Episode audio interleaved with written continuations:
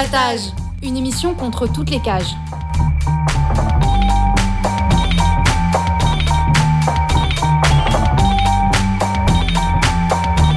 Carapatage, c'est une émission contre les prisons, la répression et le contrôle. À travers l'actualité de l'enfermement, mais aussi son histoire. En racontant les luttes à l'intérieur et à l'extérieur. En échangeant ce qu'on a vu, lu et entendu.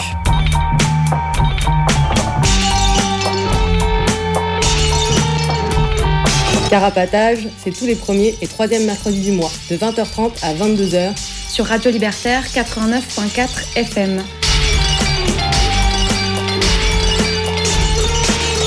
Carapatage contre toutes les cages.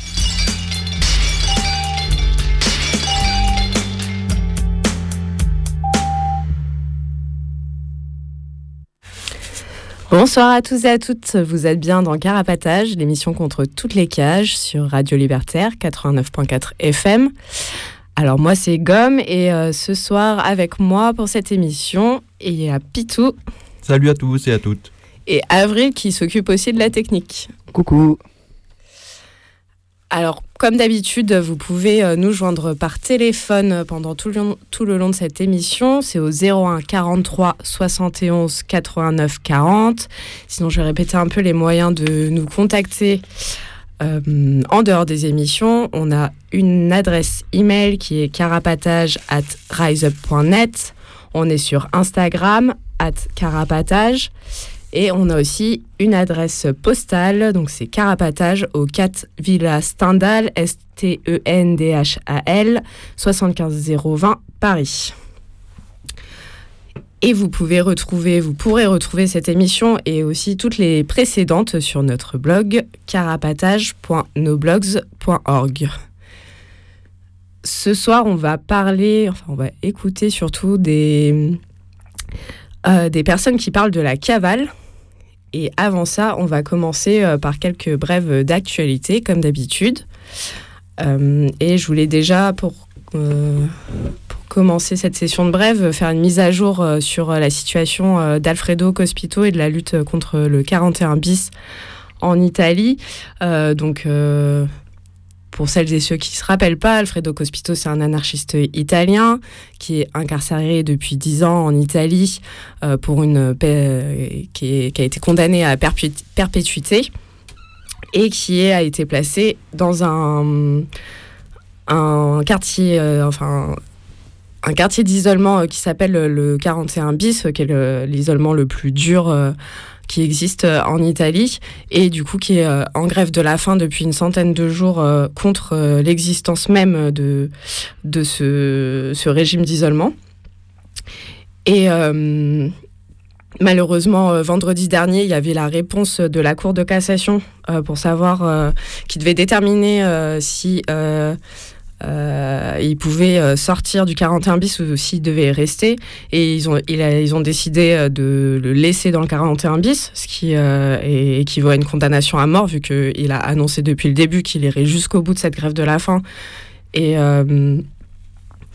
Et aussi, il avait été transféré, on vous l'avait dit, à l'hôpital, toujours dans le 41 bis, mais dans un hôpital. Et là, il a été renvoyé en prison.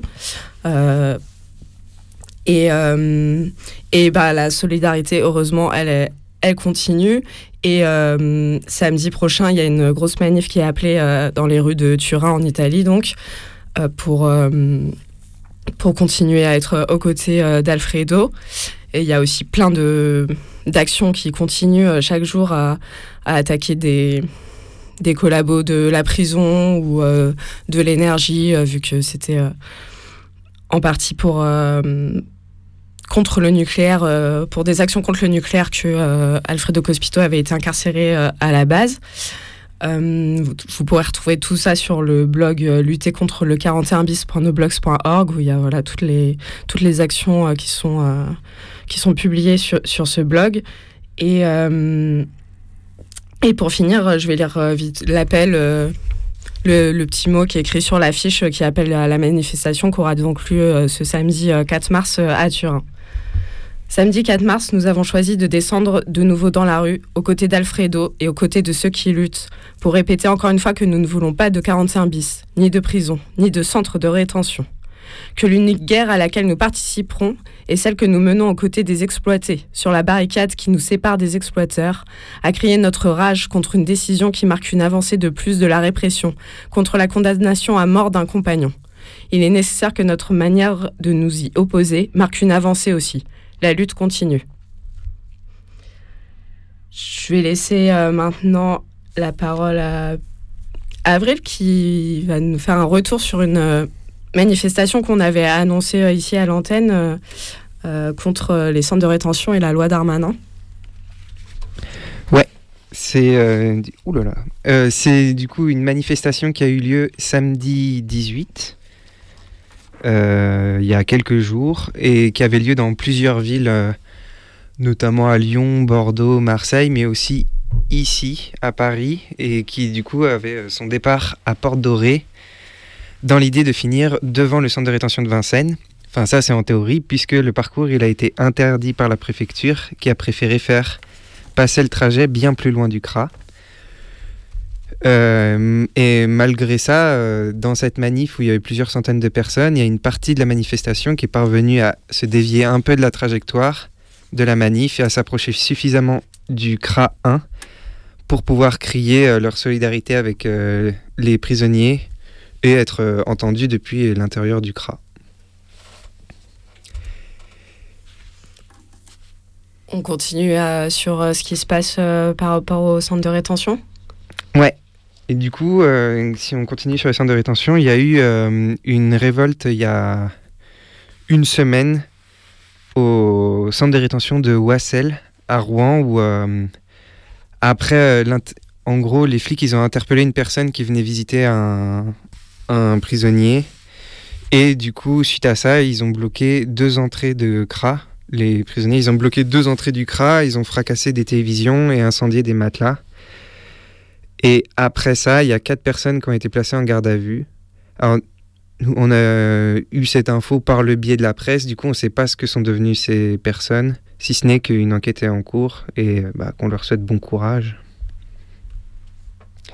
Et euh, si on continue de parler de flammes et de centres de rétention, on peut parler aussi du Cipiere de Turin. Les Cipiere, c'est l'équivalent des centres de rétention en, Italie.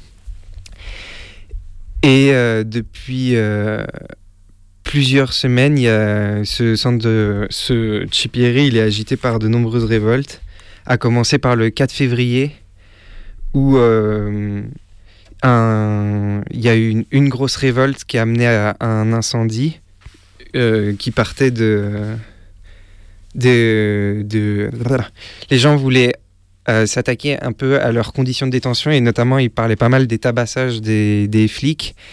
Et du coup euh, ils ont foutu le zbeul dans la prison pas mal, ils ont incendié les cantines.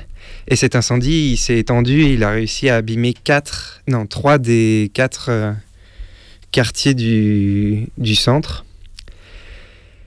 Et après ça, il y a eu plusieurs semaines de tensions, euh, de mouvements de grève de la faim, des rassemblements de soutien à l'extérieur du Cipiere, jusqu'au soir du 20 février, où les prisonniers ils ont incendié la dernière partie utilisable du CRA, qui depuis ce moment-là est fermée et a commencé à se vider. Et euh, les dernières nouvelles, qui sont qu'il y a trois jours, il restait plus que six personnes dans, le, dans ce centre qui ont entamé une grève de la faim.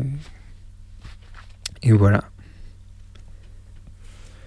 Ouais, pour enchaîner, bon, je vais changer un peu de sujet. Euh, on parle des révoltes dans les prisons existantes et puis il y a aussi les luttes contre les, prisons qui se construisent. Euh, et ce qui a fait un peu l'actualité récemment, c'est euh, une action qui a eu lieu à Nancy contre une entreprise qui participe à la construction d'une tôle. Donc c'est l'entreprise Colas ou Cola, C-O-L-A-S. Colas Grand Est, qui en gros participe à la construction d'une nouvelle prison à Los, Los près de Lille.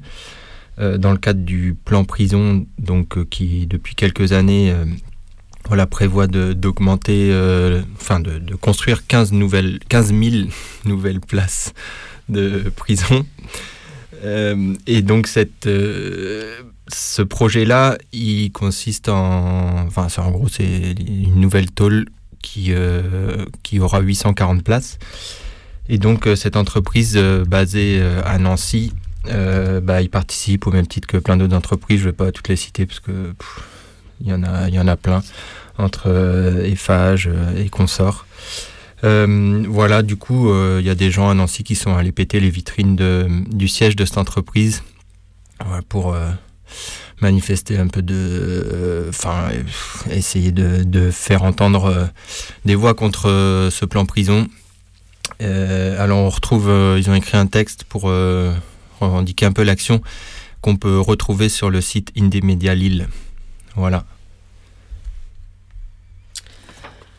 Et moi, je voulais relayer un, appel par rapport à quelqu'un dont on avait aussi déjà parlé dans cette émission, qui s'appelle Boris, euh, qui, était, euh, avait été euh, emprisonné pour un incendie d'antenne relais dans le Jura. Et, qui, après ça, s'est retrouvé à l'hôpital parce que, suite à un incendie de sa cellule à, la, maison d'arrêt de Nancy. Et, et du coup, bah, il y a voilà, il y a un peu des nouvelles de Boris. Euh, du coup, euh, actuellement, il est, euh, il, est dans une nouvelle structure hospitalière à Chalon-sur-Saône.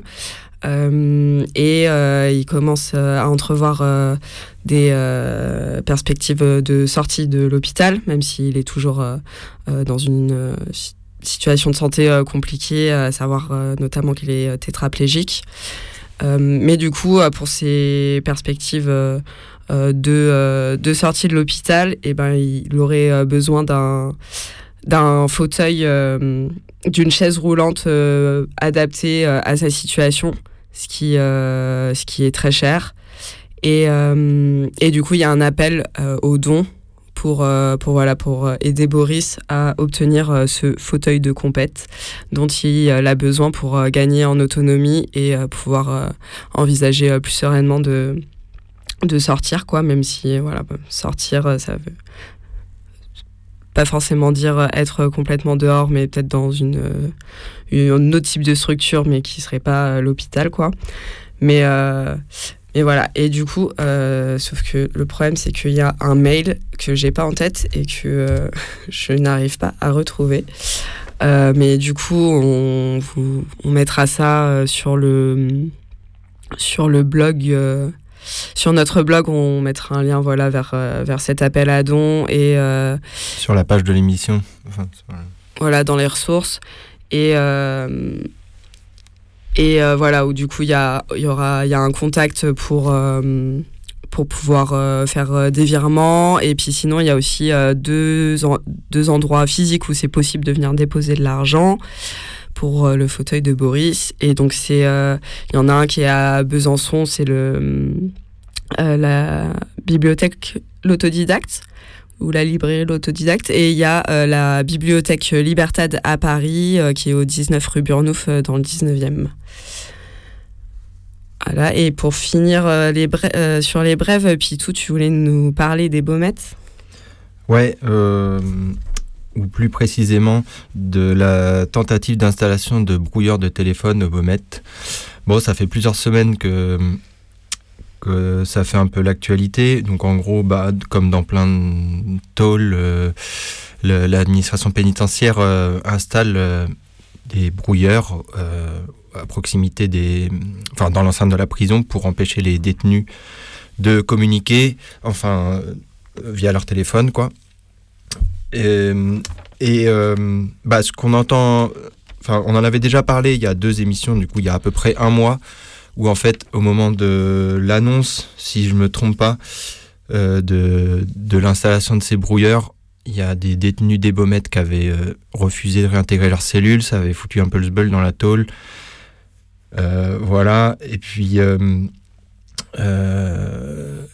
dernièrement, enfin les, les, gens refusaient de réintégrer leurs cellules à la fois pour protester contre les brouilleurs, mais aussi contre la bouffe de la cantine et contre le froid du coup, c'est un ensemble de choses euh, liées aux, conditions de détention. Et là, le, le 22 février dernier, à savoir, ouais, il y, a, à peu près une semaine, le jour où, où l'administration a annoncé qu'ils allaient activer les brouilleurs, apparemment, on dirait qu'il y a des gens qui sont venus essayer de les, bah, juste de les arracher. Enfin, du coup, il y a une vidéo qui a, circulé sur TikTok, si je ne me trompe pas, filmée depuis, depuis une cellule. Du coup, où on voit, enfin en gros, il y a quelqu'un qui, essaye ou qui arrive à arracher une partie du brouilleur qui doit être fixé à une espèce de mât. Bref, et euh, on voit ensuite euh, ce qui ressemble à des hérisses euh, qui interviennent pour repousser des gens du coup qui, s'étaient rapprochés. Bref, ça, enfin, on trouvait que c'était plus sympathique à relayer, sachant que dans la vidéo, en plus, les gens disent que du coup, ça a vraiment marché parce qu'ils ont réussi à, à, capter de nouveau la 4G suite à ça. Euh, et on s'est dit que c'était quand même plus sympathique de relayer ça que de relayer euh, ce qu'on ce, qu'on voit surtout dans la presse euh, mainstream, à savoir les riverains des Baumettes qui se plaignent de ces fameux brouilleurs qui viennent aussi les empêcher, eux, de bien capter sur leur téléphone. Bref, et tout un tapage médiatique avec un député qui vient porter la voix de ces, de ces riverains, qu'on n'a rien à foutre des, des gens à l'intérieur des tôles, mais par contre, euh, leur 4G, il faut surtout pas qu'ils la perdent. Bref, voilà pour la dernière brève. Alors, Avril vient d'arracher le brouilleur euh, de Radio Libertaire, du coup, j'ai pu euh, à nouveau avoir Internet. C'est bon et, et, du coup, j'ai retrouvé cette fameuse adresse mail pour, si vous voulez participer à filer de la thune pour euh, le fauteuil de Boris. Et du coup, c'est retour au soleil riseup.net. Et sur ce, on a fini avec nos brèves d'actualité et on va s'écouter un peu de musique avant de passer à la suite.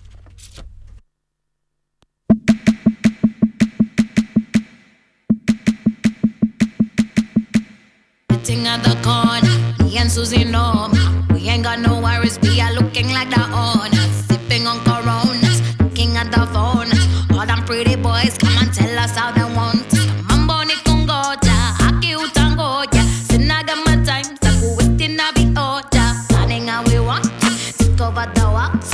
Riding on the drums and the clap and the bass goes. Shake it down, shake it down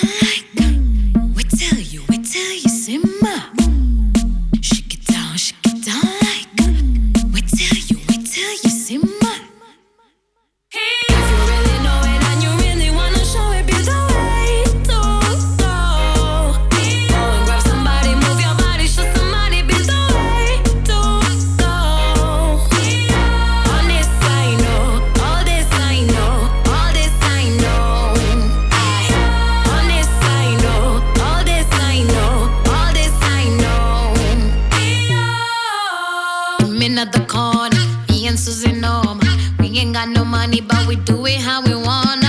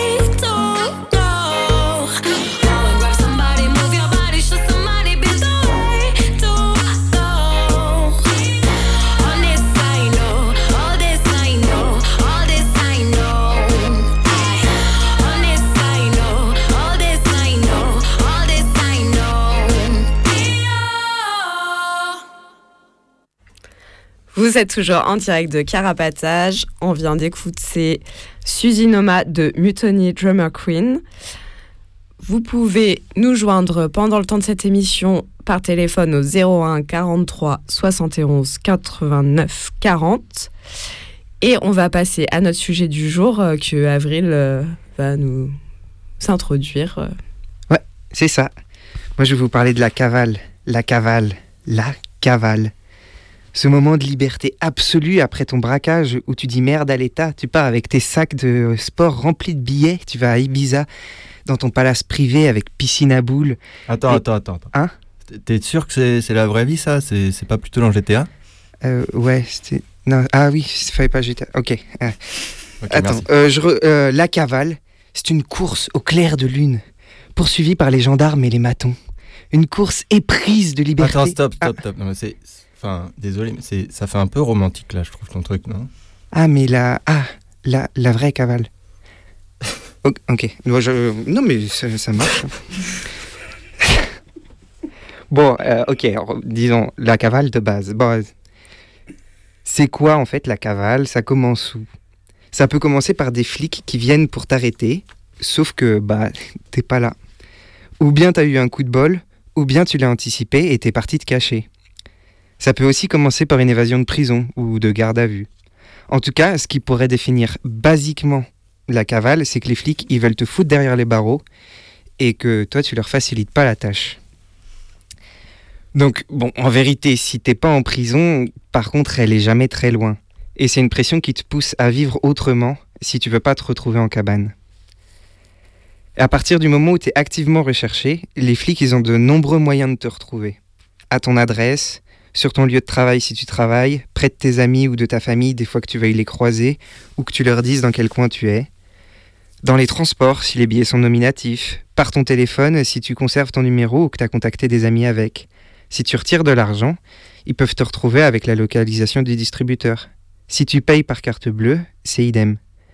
Si tu fraudes, tu voles au magasin ou que tu fais une autre euh, action illégale un peu quotidienne comme ça, c'est à chaque fois le risque de te prendre au moins un contrôle de flics qui vont te demander ton identité. Ce qui implique un, un passage dans une certaine clandestinité et toutes les questions qui l'accompagnent. Où habiter Changer d'identité Avoir de faux papiers? Comment trouver de faux papiers? Comment gagner un peu d'argent En travaillant au noir sûrement? Mais où stocker cet argent? Comment te faire soigner si jamais tu te blesses? Qu'est-ce que tu t'autorises ou pas à faire au quotidien pour pas attirer l'attention des flics? La clandestinité, ça a l'air d'être quelque chose de lointain comme ça. Mais en, soit dit en passant, c'est pas une chose rare. Des tas de gens la vivent, notamment les sans-papiers que l'État poursuit massivement afin de les identifier et les expulser. Et parce que la cavale peut nous paraître lointaine, le- quand le mandat d'arrêt arrive, c'est encore plus brutal. Parce qu'on n'est pas prêt et peut-être pas complètement capable de mesurer les endroits où il faut être prudent et ceux où on peut se permettre de prendre des risques. Les choix qui sont faits pendant la clandestinité, ils peuvent nous amener à nous éloigner de tout ce qui constituait notre vie auparavant. Nos amis, proches ou moins proches, nos activités, nos luttes. Et c'est là que l'État peut réussir, même s'il n'a pas pu nous foutre en cage, une partie de son travail de répression. Il nous isole et il nous empêche d'agir. Et comment alors vivre cette cavale sans rompre les liens avec nos proches? Comment continuer depuis le maquis à lutter? Comment ne pas disparaître derrière cette nouvelle identité, si on choisit d'avoir une nouvelle identité? Comment ne pas perdre ses liens? Comment partager sa situation avec les nouvelles personnes avec qui on a créé des liens? Et des questions qui s'envisagent pas que du point de vue de la personne en cavale, mais aussi de celle autour. Comment se solidariser d'une personne en cavale? Comment garder le contact? Comment permettre qu'elle continue de participer aux échanges malgré son absence? Comment filer un coup de main financier? Des plans de voyage, d'hébergement? Autant de questions auxquelles vous trouverez pas vraiment de réponse dans cette émission, mais au moins peut-être des bouts ou en tout cas des récits de gens qui partageaient un peu leur cavale. Et donc, on va passer à l'écoute euh, d'un podcast de où on entend Carla, euh, une compagnonne, qui raconte euh, les un an de, et demi de cavale euh, qu'elle a vécu quand elle était recherchée pour l'opération répressive Scintilla en Italie, dont on a aussi parlé dans Carapatage quelques fois. Et voilà, on écoute ça. Je m'appelle Carla, j'ai 34 ans. Et le 7 février 2019, j'ai fait l'objet d'un mandat d'arrêt en Italie qui n'a pas pu être exécuté parce que je me trouve à ce moment-là en France. Ce mandat d'arrêt intervenait dans le cadre d'une opération dite opération Scintilla, qui devait mener à l'arrestation donc de sept personnes, qui a mené en fait à l'arrestation de six personnes à ce moment-là, pour euh, des luttes contre les centres de rétention en Italie dans les années 2010, 2015 euh, disons, à 2020.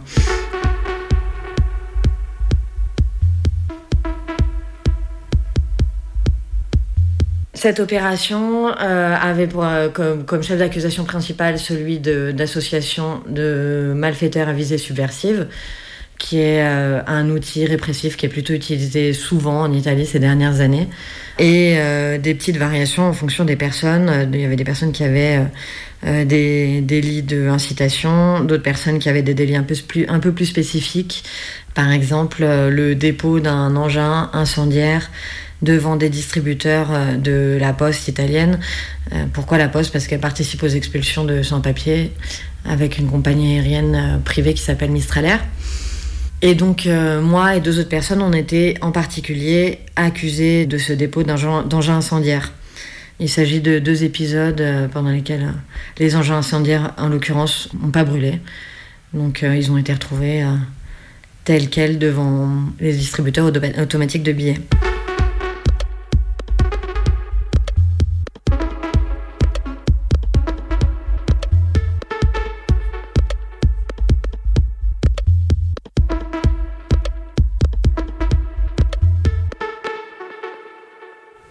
Quand euh, cette opération était déclenchée en Italie, je me trouvais euh, à Paris. Et j'ai appris au, moyen d'un coup de téléphone que je faisais partie de la liste des sept personnes qui auraient dû être euh, arrêtées ce, matin-là. Au début, j'y croyais pas du tout. Je me disais, c'est pas possible, il y a une erreur. C'est difficile d'y croire, enfin voilà. Et puis, il a bien fallu que je me rende à l'évidence. Au début, je pense que j'ai pas vraiment réaliser complètement ni combien de temps ça allait durer, ni euh, l'ampleur que ça allait prendre dans ma vie. C'est quand même une, grosse information d'un coup, puis ça avait l'air d'être une, quand même une grosse opération. Donc euh, j'ai eu du mal euh, dans un premier coup à me rendre compte vraiment de ce que ça allait vouloir dire sur ma vie en général. Et puis aussi, ce qui était en train de se passer, c'était important. Ils étaient en train aussi d'expulser un lieu qui était très important pour moi en Italie. Ça prenait au début toute la place je suis pas sûre d'avoir beaucoup pensé euh, tout de suite à moi et à ce que j'allais faire. J'ai mis un petit peu de temps, quelques semaines, à, à me faire à l'idée qu'il allait falloir que je, euh, vive en conséquence de cette nouvelle. Et puis aussi, euh, c'est très difficile de, de, savoir comment réagir à ce genre de situation parce qu'en fait, on ne sait pas ça reste euh, pendant moi toute la cavale j'ai jamais su euh, si j'étais ah si il y a eu des moments où j'ai su. Mais pendant très longtemps j'ai pas su du tout si j'étais recherchée ou pas de quelle manière euh, quel était du coup le niveau de sécurité qu'il fallait que j'adopte pour réussir à échapper au contrôle. Du coup au début on, improvise un peu avec avec des idées qu'on doit se faire toute seule quoi de comment est-ce que c'est échapper au contrôle, comment est-ce que c'est euh, échapper euh, à des éventuelles recherches.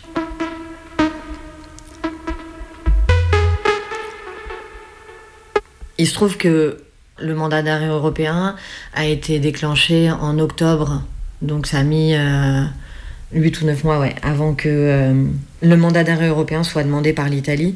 Le mandat d'arrêt européen, c'est une formalité maintenant. Il voilà, l'Europe, ça sert à ça. Euh, un juge italien appelle un juge français, lui dit il y, a, y a telle personne qu'on voudrait arrêter, est-ce que tu peux. Euh, est-ce que vous voulez bien signer ce papier pour que vous le recherchiez vous aussi? Et ça y est, c'est fait, c'est très rapide. Ce qui est différent, c'est est-ce qu'il y a quelqu'un qui prend en charge ou pas des recherches? Est-ce que vraiment activement la personne va être recherché par la police euh, des, deux États. Et ça, moi, très vite, je suis partie du principe que le mandat euh, d'arrêt européen allait exister, mais j'avais aucune idée de à quel point euh, de à quel point vraiment j'allais être recherchée. D'autant que il faut quand même dire que moi je me disais là je suis pas en train d'être recherchée pour une question de peine à exécuter, mais ce serait une arrestation préventive pour un procès qui n'a pas eu lieu, etc. Donc euh, il y a eu des moments où j'étais un peu, je me disais que c'était quand même peu probable. Bon, c'était peu probable, mais par ailleurs, je me disais quand même que, voilà, je pense que j'ai essayé de maintenir un niveau de sécurité assez haut pour plusieurs raisons aussi, parce que pour moi, c'était pas du tout évident le fait d'être euh, en cavale. Moi, j'ai eu l'impression de faire un non-choix depuis le début. Je trouve que juste, j'étais pas là. Je suis pas partie en courant au moment où j'ai su qu'on allait m'arrêter. J'étais juste pas là quand j'ai reçu la nouvelle. Effectivement, j'ai fait le choix de pas aller le lendemain à, à Turin, toquer à la porte du commissariat pour me rendre. Mais même ça, c'était pas évident en fait. C'était possible en fait pour moi de retourner en Italie et de me présenter à la police pour. Euh, pour euh, me rendre. Aussi, euh, il y a plein de raisons pour ça, parce que euh, les procès en Italie, c'est très long. Là, l'arrestation, c'était en 2019, maintenant on est presque en 2023 et, le procès n'est pas terminé. Du coup, j'avais un petit peu du mal à m'imaginer que ça puisse durer 3 ans, 4 ans, 5 ans, 6 ans. C'était très très difficile pour moi de me projeter dans une très longue durée.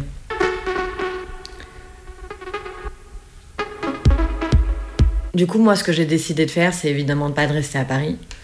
Parce que euh, c'est ma ville d'origine, ça aurait été probablement le premier endroit où, euh, où il serait venu me chercher. En tout cas, c'est ce que je me disais.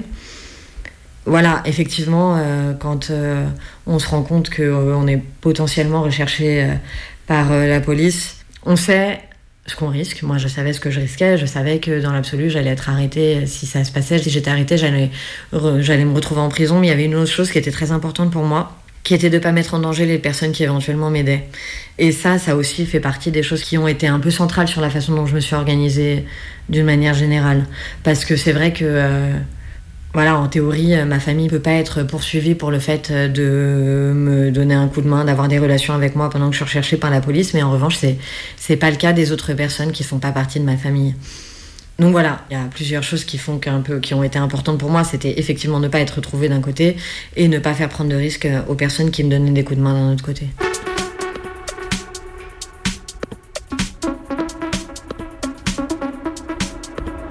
Comment j'ai vécu C'est c'est très compliqué d'être euh, d'être loin, quoi. D'être loin des gens qui sont importants. Après, je pense qu'on est très qu'on est tous différents sur ces trucs. Il y a des personnes qui sont peut-être super aventureuses, euh, qui sont très contentes d'aller faire plein d'expériences qu'elles font pas dans la vie euh, ou dans la vie de tous les jours parce qu'elles sont prises par leur quotidien, etc. Je pense que, je sais pas, ça m'est arrivé de parler avec d'autres personnes qui ont fait le même type d'expérience et qui l'ont vécu beaucoup mieux que moi. Voilà, je pense qu'on est tous différents sur ces plans-là. Moi, je, je, pense que je suis plutôt une personne qui a besoin de racines et d'être de sentir euh, que, je suis ancrée euh, dans, les endroits où je me trouve. Effectivement, euh, c'était compliqué pour moi. C'était compliqué de me sentir loin, c'était compliqué de pas être dans le quotidien des personnes qui étaient importantes pour moi, c'était compliqué de pas pouvoir mener la vie que je me suis choisie. Et aussi, il y a des choses qui ont été très dures. Je pense qu'il y a un espèce de tabou autour de la cavale qui fait qu'on ne sait pas comment parler des personnes qui sont pas là. Et moi, je me suis sentie un peu devenir invisible et arrêter d'exister à un moment donné. Et ça, ça a été très très dur parce que je pense que c'était pas du tout euh, une volonté de la part de mes camarades et qui eux-mêmes à un moment donné il y a eu la volonté de, de contrebalancer ce qui avait ce qui avait été les premiers mois de silence total en essayant justement euh, de faire un peu des initiatives qui parlaient de ce que c'était que la cavale etc et euh, de, de faire exister mon absence mais c'est vrai que moi, dans un premier temps, j'avais juste l'impression de plus exister. C'était, c'était compliqué parce que c'est vrai que bah, quand tu vas en prison, tu sais, tu vas recevoir des lettres, tu vas recevoir euh, des, des, signes de, des gestes de solidarité d'une manière ou d'une autre. Bah, en cavale, tu as la solidarité des personnes qui te sont proches dans le quotidien et qui est précieuse. Mais c'est vrai que on dit plus ton nom, quoi.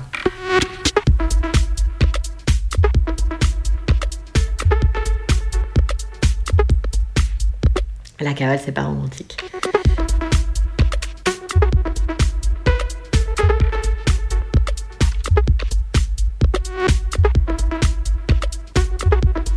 La cavale, c'est pas romantique. En tout cas, ça l'a pas été pour moi. Après, voilà, je, suis une personne qui l'a vécu euh, d'une manière très particulière, à ma manière. Je sais bien qu'il y a des personnes pour qui c'est différent. Et aussi, moi, je suis restée dans mon pays. Pas le pays dans lequel j'étais recherchée, mais je suis restée dans mon pays. Euh, je pense que peut-être qu'effectivement, des personnes qui vont sur un autre continent, qui arrivent à voyager pendant un peu de temps, à, à vivre des choses complètement différentes, qui se sentent peut-être plus libres, parce que sur un autre continent, t'es plus libre que dans, ton, dans le pays où t'es potentiellement recherché. Peut-être que là, ça devient un peu plus romantique, j'en sais rien. Peut-être. Moi, c'était pas comme ça. moi, c'était pas comme ça, non, j'ai pas trouvé ça romantique. Euh. Bah, moi, j'étais pas libre, quoi. Et en même temps, voilà, hein, je pensais, euh, je sais pas, euh, souvent il y avait des choses qui me faisaient tenir. Je pensais aux autres personnes qui, pendant que moi j'étais donc relativement libre, étaient, étaient en prison pour la même histoire que moi. Et je me disais, ah, bon bah profite quoi. Toi, tu sens le soleil sur, sous ta peau, tu peux faire euh, toute une série de choses qu'ils ne peuvent pas faire. Et du coup, ça me donnait un petit peu de force, ce truc-là, de temps en temps. Mais c'est vrai, j'avais besoin de me le rappeler, quoi.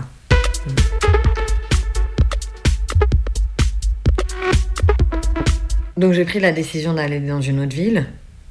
La, la question que je me posais, c'est en fait euh, un peu, du coup, il y a plusieurs possibilités où tu choisis d'aller dans un tout petit village et tu te caches et tu vis un peu euh, recluse pendant le temps où ça dure en essayant euh, d'avoir très très peu de rapport avec le monde qui t'a appartenu jusqu'à présent.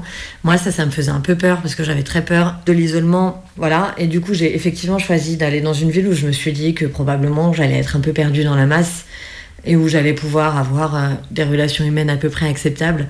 Par contre, effectivement, ça voulait dire euh, bah, bon, changer de prénom, essayer euh, de pas trop dire euh, où j'habitais, d'en parler le moins possible. Ça veut dire que toutes les choses que beaucoup de personnes, euh, qui font partie du quotidien de beaucoup de personnes, tu peux pas les faire. Donc effectivement, travailler, ça devient une chose, un petit peu compliquée, ou bien tu travailles au noir. Tout ce qui est les déplacements que tu es censé faire avec des cartes ou sans carte, ou en tout cas maintenant, je, moi je me rendais pas compte à l'époque, mais tu es censé mettre ton, ton nom à chaque fois que tu prends le TGV sur le billet.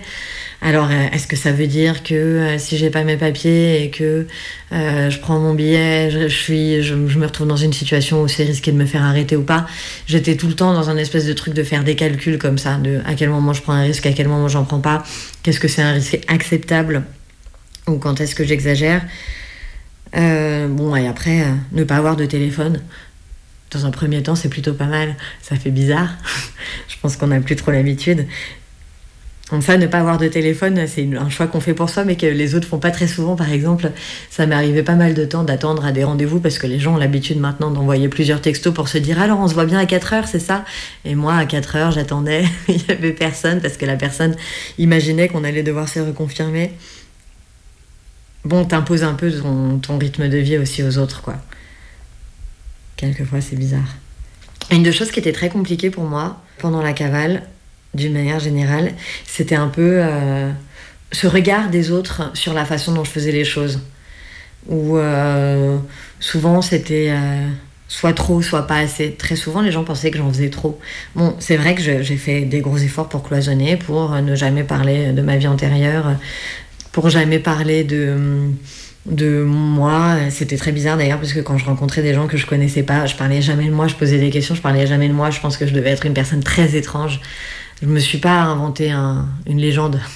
Je me suis pas inventé un personnage. euh, J'ai trouvé ça trop compliqué. Du coup, j'ai juste euh, très très peu parlé de moi d'une manière générale.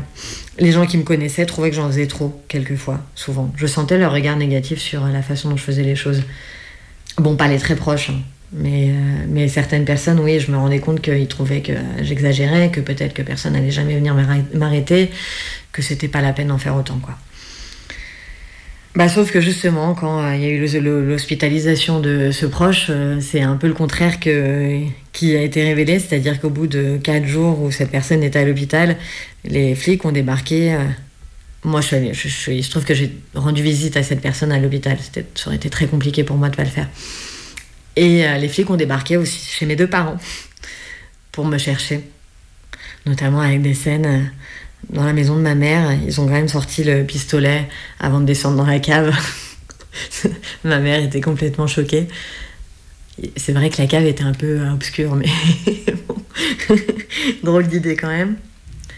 ça, et quelques temps après, ils ont, aussi, ils ont aussi fait une petite descente dans un squat, effectivement, à Paris, et embarqué une personne qui ne me ressemble absolument pas.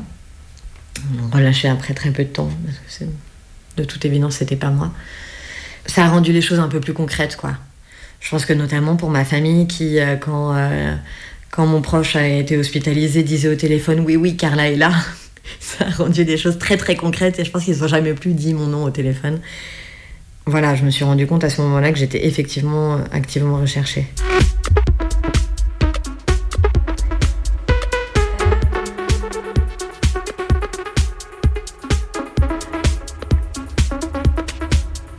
C'est plein de petites choses en fait, le fait de faire attention au quotidien, à pas se faire arrêter. Mais c'est plein de petites choses, donc euh, je pense qu'il y en a qui font partie de l'imaginaire et euh, qui sont difficiles à, à mesurer réellement, mais en fait c'est ça qu'on a. Moi j'avais que ça. C'est pas palpable à aucun moment. Du coup on est obligé de se raccrocher à plein de petits détails que quelquefois même euh, on, on fantasme un peu parce que c'est difficile d'avoir des éléments concrets.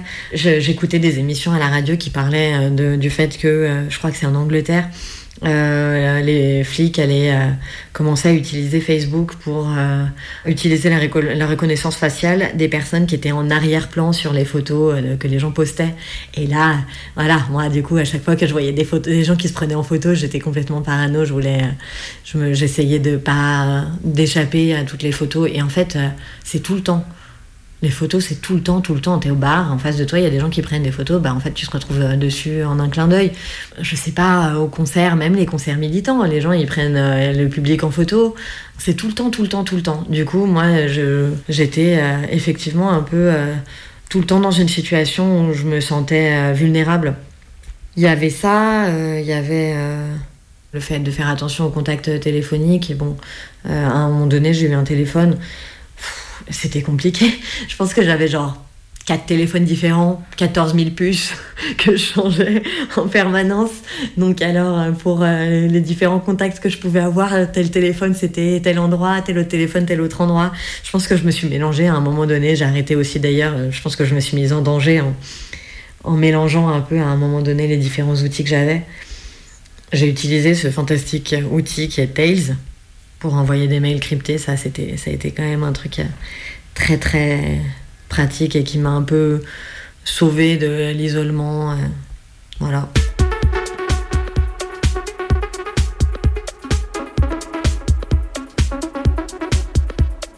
J'ai eu un, certain nombre de soins médicaux euh, qu'il a fallu que je réalise pendant que j'étais en cavale. Des soins de routine, hein, par exemple, d'aller chez le médecin, chez la gynéco, et des trucs un petit peu plus compliqués. Donc euh, je me suis cassé un os, il a fallu que j'aille à l'hôpital. Bah en fait, euh, voilà, bonne nouvelle. c'est faisable. je pense que, mais aussi moi, j'ai fait l'expérience euh, que font des milliers de sans-papiers hein, dans la vie de tous les jours, de ce point de vue-là. C'est-à-dire que tu te fais prêter l'attestation de sécurité sociale de quelqu'un qui, qui est assuré, quoi. Pour le moment, on a de la chance, il n'y a pas encore de photos sur les attestations, donc c'est possible. Je me rappelle encore euh, d'être arrivée à l'hôpital, c'était une fracture ouverte, rien de très grave. Hein. Et au début, j'avais l'impression que c'était juste ouvert et qu'il fallait juste mettre des points. Et quand la personne m'a dit non, non, mais c'est peut-être cassé, on va devoir aller faire une petite radio, j'ai fondu en larmes. Et donc, la, personne qui était en face de moi, l'infirmier, me disait mais ça va aller, vous inquiétez pas, c'est rien. Je disais mais vous pouvez pas comprendre. c'était un peu, euh, voilà, l'émotion, le grand moment, le grand moment de drame. mais, euh, mais au final, tout s'est bien passé, ouais. Donc, j'ai pu me faire, j'ai été opérée. Euh, j'ai pu être suivie euh, par l'hôpital sans, sans difficulté. Ça, effectivement, ça fait partie des choses qu'encore euh, aujourd'hui on arrive à résoudre. Je ne sais pas combien de temps ça va durer.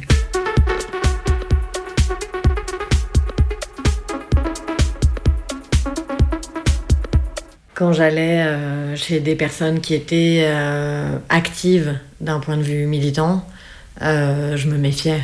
Je me méfiais parce que je sais que que la police fonctionne comme ça, quoi, qu'elle met des micros chez les gens. Euh, on en, on en retrouve quand même régulièrement et, euh, et notamment moi, un des éléments à charge contre moi dans ce dossier, c'était pour étayer les accusations selon lesquelles euh, j'aurais déposé cet engin incendiaire là. Ça aurait été une écoute dans une, dans une maison occupée à Turin, qui, était, qui se trouvait dans la cuisine de la maison en question. Voilà. C'est une écoute qui qui est assez absurde, à laquelle on a fait dire n'importe quoi, mais n'empêche que voilà, c'est, je sais que ça existe, quoi. Donc c'est vrai que euh, quand j'allais chez des gens, je, faisais attention aussi à ça, ouais. En fait, je faisais attention, euh, juste, je me sentais en danger. Après, j'y allais quand même, je pense. Je me sentais en danger.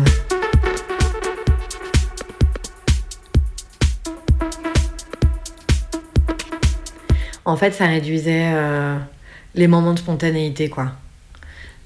Je pense que le fait de pas de me demander tout le temps si euh, si euh, je suis dans un espace tranquille qui où il n'y a pas de micro, où il n'y a pas de téléphone, où il n'y a pas des gens qui prennent des photos, etc. Le fait de me poser ces questions constamment, ça réduisait énormément les espaces de spontanéité. Du coup, j'avais besoin effectivement que de temps en temps, il y a des espaces euh, qui, soient, dépourvus de, tous ces éléments.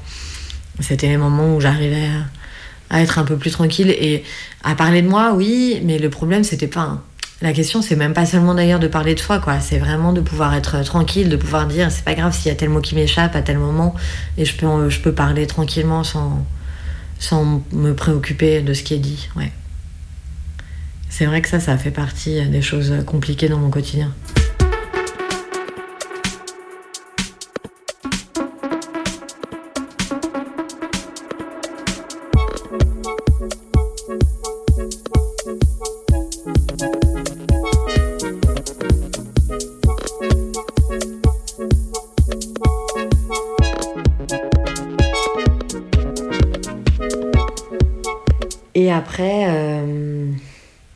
J'ai réfléchi à des trucs à la con. Hein. Est-ce que ça vaut la peine, par exemple, de faire des faux papiers? Parce que je sais que ça existe. Est-ce que ça vaut la peine de chercher comment on les fait et d'essayer de s'en procurer? Euh, J'y réfléchi longuement à ça et par exemple, je me suis dit que j'avais pas très envie de rajouter euh, d'autres choses illégales aux choses dont j'étais pour lesquelles j'étais déjà recherchée. J'avais pas envie d'ajouter d'ajouter d'autres problèmes quoi. Pour moi, ça a duré un an et demi. Donc euh, j'avais de la chance au début parce que effectivement euh, j'avais travaillé, il se trouve que j'avais travaillé un petit moment et j'avais un peu d'argent de côté. J'ai commencé à affronter la période avec un petit peu d'argent. Bah, ça coûte euh, quelquefois plus cher que la vie, que la vie ordinaire, la cavale. Parce que j'en sais rien, si tu si as l'habitude de frauder le métro ou de voilà, il y a plein de petites, il y a plein de petites choses que tu peux faire dans la vie de tous les jours qui font que tu payes un peu moins cher, quoi. Et euh, bah là, c'est pas possible. tu payes tout. Tu payes tout et du coup, ouais, ça coûte pas mal d'argent. Et du coup, bah, ce petit, euh, ce petit pécule que j'avais au début, ça avait évidemment pas suffi à survivre un an et demi. Après, euh, voilà, moi j'ai quand même reçu un petit peu de solidarité, donc qui m'a aidé effectivement survivre. Et j'ai eu aussi quelques mauvaises nouvelles, par exemple, euh, au bout d'un an environ, je pense que la, police qui avait commencé à me rechercher et allait gentiment euh, toquer à la porte de la cave pour dire à cette personne, euh, en fait, elle n'est pas du tout vous croyez, et, et en fait, on, on, la recherche, quoi. Et la CAF a dit Ah, mais vous n'êtes pas du tout à l'endroit où on croit. Donc, on va vous retirer tout l'argent euh, qu'on vous donne, mais aussi on va vous demander de nous rendre tous ceux qu'on vous a donnés l'année dernière. Donc, ça fait partie euh, des stratégies policières, celle de te couper euh, les possibilités de survie financière. Et aussi, j'ai réussi à travailler un petit peu à des moments. Voilà, ça, ça fait que j'ai réussi à passer avec un petit peu d'argent l'année et demie qu'a duré cette cavale, ouais.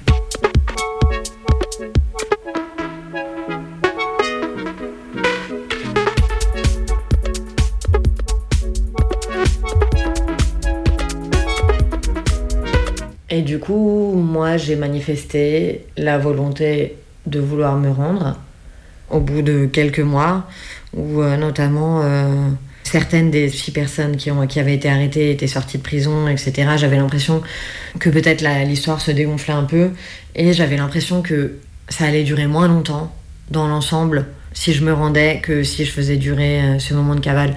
En fait, il y a des phases, des, des marges de négociation en plus quand on se rend. Euh, des marges de négociation et aussi, bah, il y a peut-être quand même quelques chances de pouvoir faire un peu moins de prison, par exemple, ou des choses comme ça. Ça s'est pas fait parce que parce que c'était pas si simple que ça, parce que l'impression générale c'était que les marges de négociation étaient plutôt réduites. Et en fait, ce qui s'est passé à ce moment-là, c'est qu'il y a une personne de ma famille qui a eu des gros problèmes de santé juste après le moment où j'ai voulu rentrer, où je m'étais presque organisée pour le faire, j'étais un peu soulagée de pas m'être euh, de pas m'être rendue parce qu'effectivement avoir la nouvelle de cette hospitalisation en prison ça aurait été très très dur. C'est peut-être pour ça d'ailleurs que j'ai un petit peu effacé de ma mémoire toute la, partie juste précédente parce qu'effectivement ça a été très très choquant comme moment.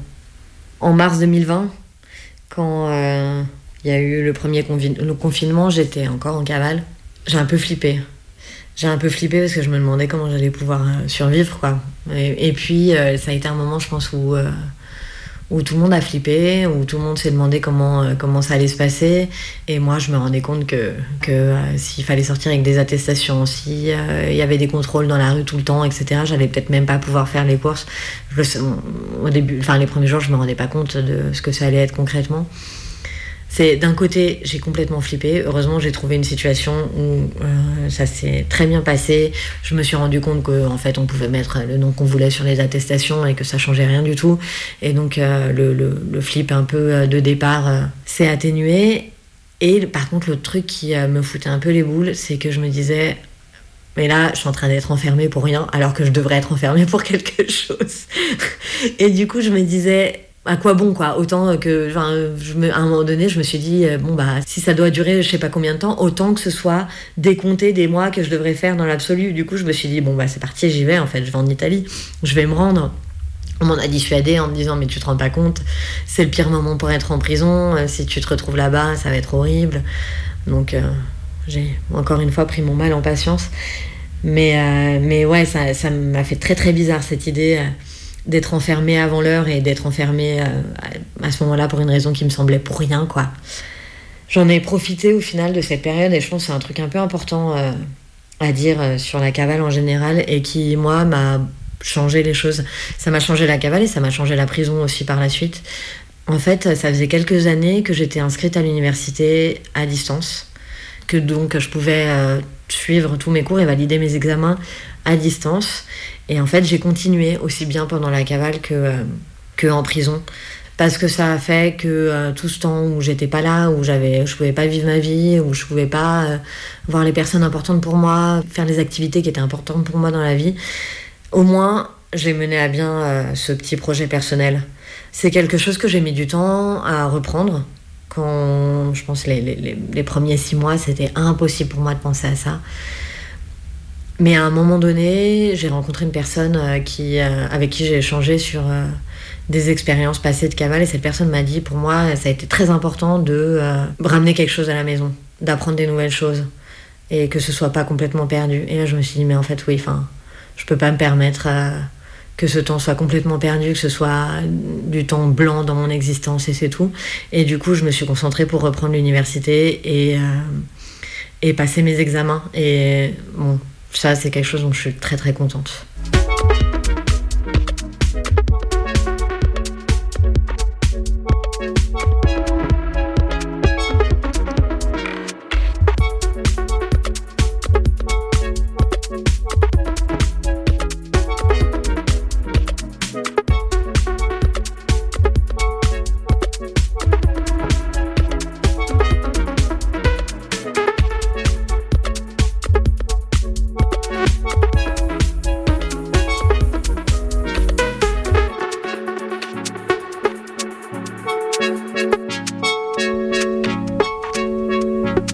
J'ai été arrêtée donc le 26 juillet 2020 à Saint-Étienne où je me trouvais euh, parce que j'avais rendu visite à des amis.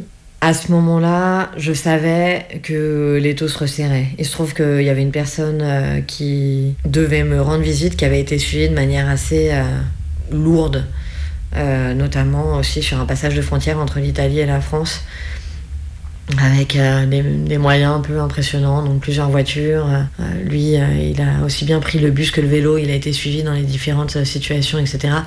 Donc voilà, il m'avait communiqué après. Je savais que la surveillance se resserrait un peu et je savais que j'allais devoir changer des trucs. Je savais pas encore quoi, mais de quelle manière. J'étais peut-être en train d'y réfléchir à ce moment-là. La situation était en train de changer, quoi. C'est drôle parce que cet après-midi-là, du coup, on avait fait un pique-nique au bord d'un lac. Et à un moment donné, il y a la police qui est passée en barque, en bateau, devant nous. Et tout le monde a dit Ah, mais il y a la police là-bas. Et moi, j'ai dit Bah, ça va, la police existe. On sait. voilà, dans ma vie, j'avais arrêté de trembler à chaque fois que je voyais un policier. Je, je savais bien que c'était pas parce que ma simple existence suffisait pas à ce qu'ils. Enfin, ils avaient pas des radars si puissants pour savoir qu'il fallait qu'ils viennent me contrôler, quoi. Du coup, effectivement, pour moi, c'était devenu un truc un peu anecdotique, la simple présence de la police. Du coup, moi, j'ai pas fait attention. Je pense qu'il y a des gens qui m'ont dit après qu'ils avaient un peu stressé plus que, que ce que je m'étais imaginé. Et voilà, et à la fin du pique-nique, on a pris les voitures et on est retourné euh, dans la maison de ses amis. Et sauf que euh, on a garé la voiture. Je me rappelle encore de cet ami qui conduisait, qui gare la voiture et qui dit mais c'est quoi ça? Et on voit un gros 4x4. Moi je me dis c'est rien, c'est juste des voisins. Je sors de la voiture et là effectivement plusieurs 4x4 qui s'arrêtent et euh, des flics qui descendent de partout. Je crois qu'il y en avait qui étaient cagoulés, d'autres qui l'étaient pas, et qui avaient des, grosses mitraillettes ou des gros fusils à la main et qui les pointent tous vers moi et euh, dites votre nom, dites votre nom. Ok, j'ai dit mon nom. Bah, voilà, 30 secondes plus tard, je me retrouvais dans la voiture, euh, menottée, avec un pull sur la tête, un policier qui s'asseyait à côté de moi et qui disait Ah, vous voyez que les violences policières, c'est pas vrai il m'avait pas tapé. il était trop content, il m'avait pas tapé.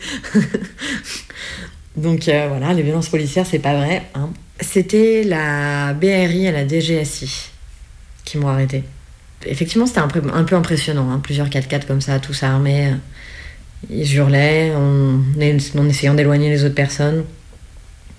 Je pense que ça a été un, petit moment, un moment un peu choquant. Il y avait un bébé qui avait même pas un an, euh, qui s'est retrouvé au milieu de tout ça. J'ai été amenée dans une antenne du commissariat de Saint-Étienne.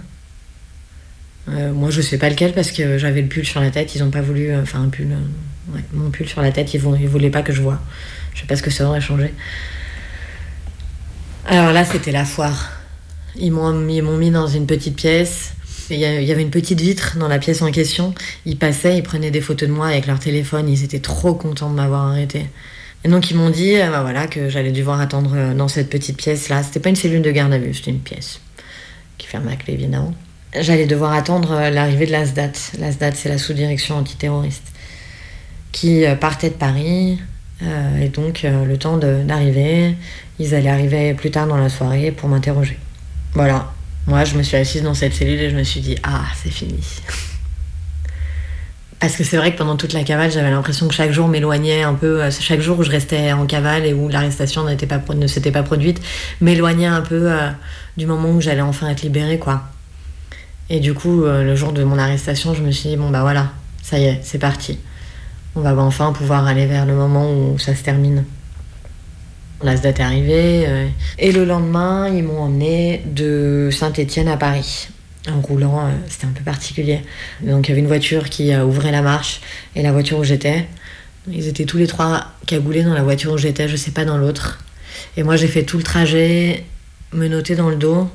Je pense qu'on roulait quelque chose comme 180.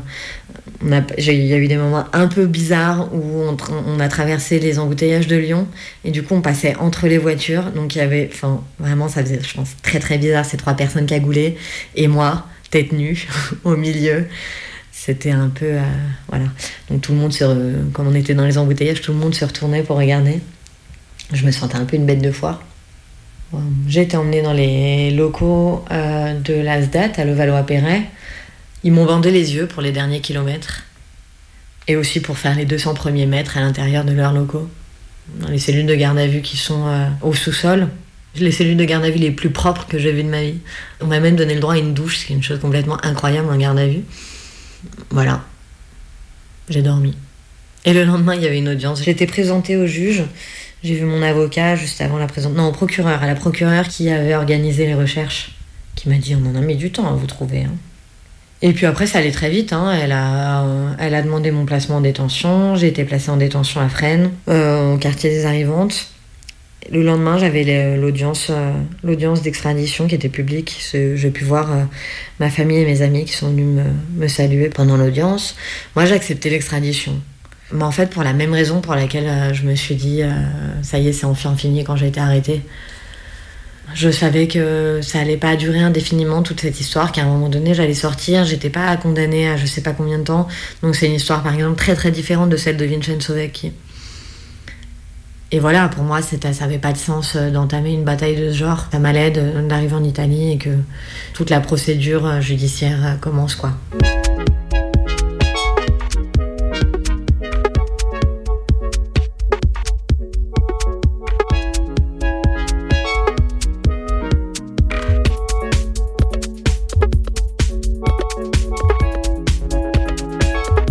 D'écouter Carla qui raconte sa cavale sur un morceau de Clara Moto, Glove Affaire, Affaire de gants. Le prochain épisode sera sur son incarcération en France et en Italie. Un grand merci à Carla pour son témoignage. Merci à Rafa pour la coordination. Réalisation, le transmetteur.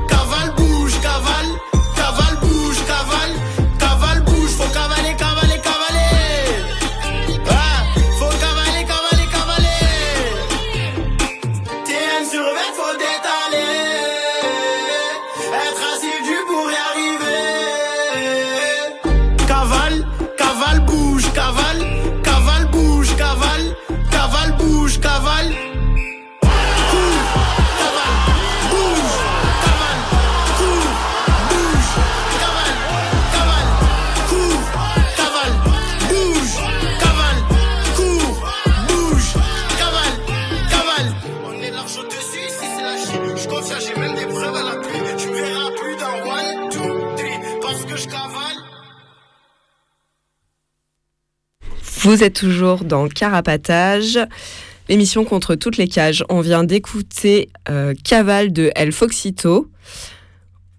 Pour rappel, on est joignable le reste, euh, enfin tout le temps par mail à carapatage at riseup.net et euh, sur Instagram at carapatage. Avant la musique, on a écouté donc un podcast de Carla qui racontait sa cavale Et, et, du coup, on voulait lire un peu d'autres extraits de, de personnes qui racontent leur expérience en clandestinité qui rentre un peu en écho avec euh, certaines, euh, certaines des, des, thèmes qui sont abordés euh, dans ce que raconte Carla. Et puis parce que comme elle le dit, ben il y a autant de autant de manières de, vivre la clandestinité qu'il y a de, situations de clandestinité et de cavale. Euh, différentes manières de, ressentir les choses et aussi différents choix qui peuvent être faits par les personnes qui se retrouvent dans ces situations-là. Et du coup, pour ça, on, on a pris des extraits d'un livre qui s'appelle Incognito et que Pitou euh, va nous présenter un petit peu. Tout à fait. C'est un livre qui est hum, sorti en Italie en 2003.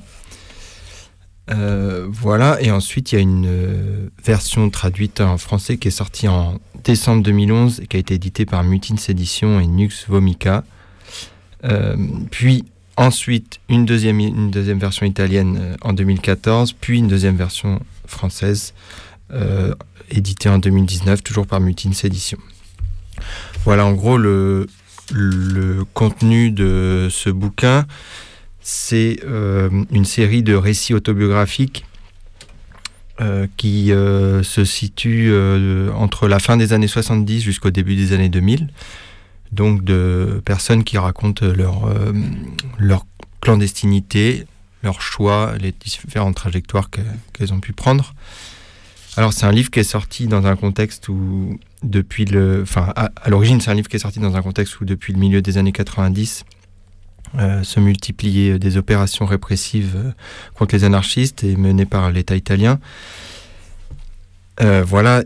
Mais le, texte, le texte, pardon, le, livre et les textes qu'il compose partent de situations de clandestinité assez différentes. Alors euh, on voit à la fois, enfin, il y a, des situations de clandestinité euh, qui sont celles qui s'imposent à celles et ceux qui se retrouvent contraints de migrer. Et puis, euh, il y a des situations liées à l'émission d'un mandat d'arrêt. ou d'autres liées à une, une, proximité avec des personnes visées par une opération répressive particulière. Alors pour résumer, l'idée du livre, c'est de, retranscrire à la fois toute une multitude de choix, de trajectoires, de situations de clandestinité, tout en essayant de contribuer euh, à apporter des réponses à, des questions communes et donc de, enfin, à une espèce de réflexion collective euh, sur, euh, sur la cavale et tout un tas de, bah de, questionnements auxquels on, qui, qui, peuvent être anticipés.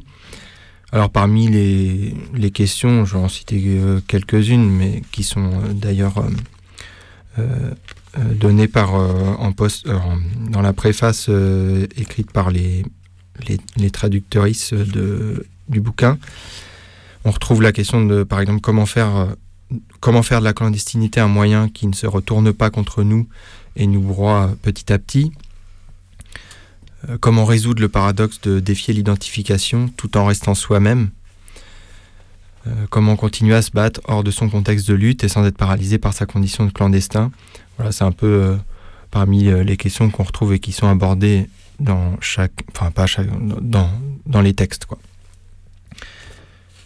Alors voilà, nous, bah, on a choisi des, de, de lire certains passages qui font qui font écho à certaines de ces questions, et euh, notamment euh, bah, sur la, manière dont on peut anticiper la cavale. Du coup, euh, c'est toi, Avril, qui va nous lire un, un petit passage à ce sujet. Avril? Oui, oui, je suis là. C'est parti. Sur le comment je vois les choses, je suis plutôt sceptique sur les structures préconstruites de façon spécifique pour de telles circonstances, tout comme je pense que ne peut être rédigé un manuel pour une meilleure invisibilité du clandestin. En même temps, je ne suis pas non plus d'accord lorsqu'il s'agit de couper court en disant que l'imagination de chacun n'a pas de limite, ou que chacun d'entre nous trouvera la situation la plus adaptée à sa manière d'être, etc. Même si, bien sûr, nous sommes tous différents et notre inclinaison est assurément unique, tout comme sont uniques les situations de chacun, que chacun vit et construit, pour le meilleur et le pire des cas. Si nous portons un regard rapide sur le monde qui nous entoure, il est facile de se rendre compte que nous sommes entourés par un, grand par un nombre toujours croissant de clandestinités. Je ne dis pas ça pour trouver une similitude un peu forcée entre ceux qui fuient en quête d'une vie meilleure et ceux qui fuient sachant que ce monde de merde ne mérite que de mourir parce qu'ils ont attiré sur eux l'attention des autorités.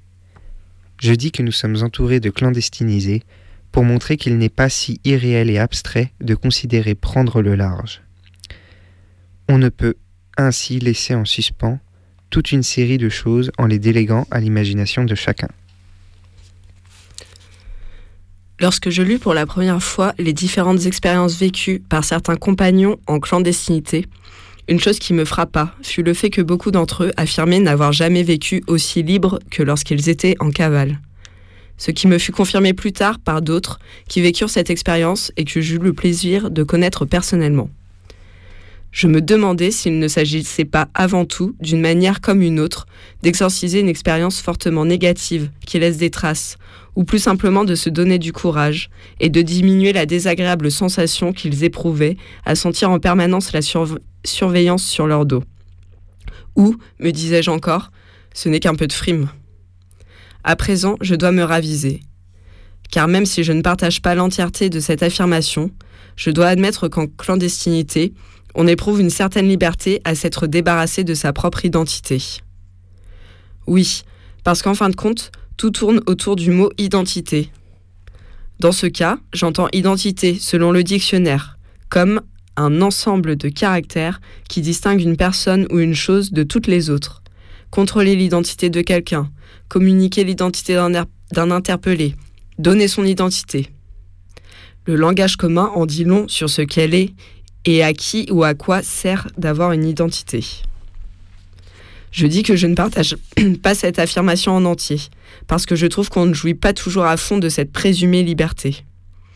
En fait, surtout au début de mon voyage, la première sensation que j'éprouvais au réveil était à de nombreuses reprises une grande angoisse, qui se concrétisait plus ou moins en sept mots qui se formaient instantanément dans ma tête. Bordel, qu'est-ce que je fous là? Il existe une certaine similitude avec ce qu'on peut éprouver en étant enfermé dans une cellule où, malgré la solidarité et l'affection énorme que peuvent donner compagnons et amis, on se retrouve à la fin toujours un peu seul face à sa propre situation et on ne se sent pas toujours à la hauteur pour l'affronter. Au-delà de ce sentiment, je crois que c'est évidemment une question subjective. Chacun l'a vécu ou la vit à sa manière et surtout chacun y arrive avec des modalités différentes. Parfois, lors d'une discussion, on se rend compte de n'être plus du tout présent. En vivant dans un milieu qui n'est pas le nôtre, on s'embarque dans des discussions qui a priori ne nous intéressent pas. Et notre esprit refuse d'enregistrer les données qui ne correspondent pas à notre façon de concevoir les choses.